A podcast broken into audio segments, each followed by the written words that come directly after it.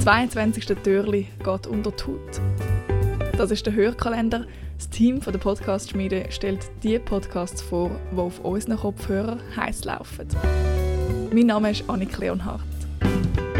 Mord und Totschlag. Das zieht im Fernsehen und das zieht eben auch bei Podcasts. Eine der beliebtesten True Crime Sendungen im deutschsprachigen Raum ist Zeitverbrechen. Dort wickelt die ehemalige Gerichtsreporterin Sabine Rückert mit dem Andreas Senkert Fälle auf, wo man nicht glauben dass die wirklich passiert sind. Wie zum Beispiel eine aus dem Jahr 2007. Es ist Leipzig, es ist nicht Berlin.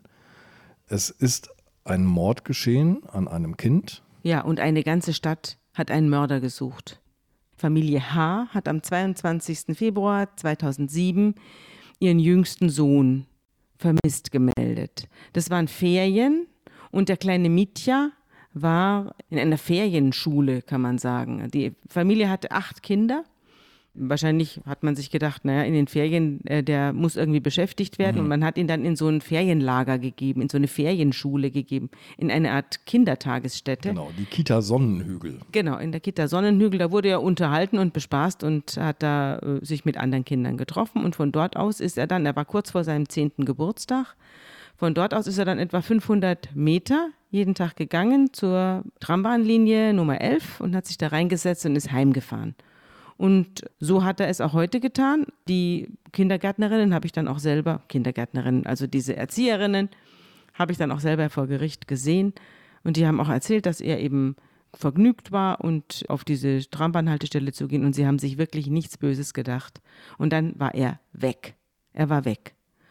Und man hat ihn dann am 24. am Abend des 24. Februar, also es war am Donnerstag ist er verschwunden und am Samstag hat man ihn abends in einer Kleingartenkolonie in einem Schrebergartenhaus gefunden. Mhm.